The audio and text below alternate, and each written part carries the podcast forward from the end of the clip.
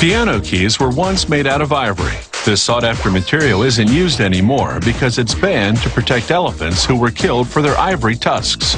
Pianists now play plastic keys, but the techniques involved in manufacturing a piano haven't changed much and still rely on hand craftsmanship, just like a century ago.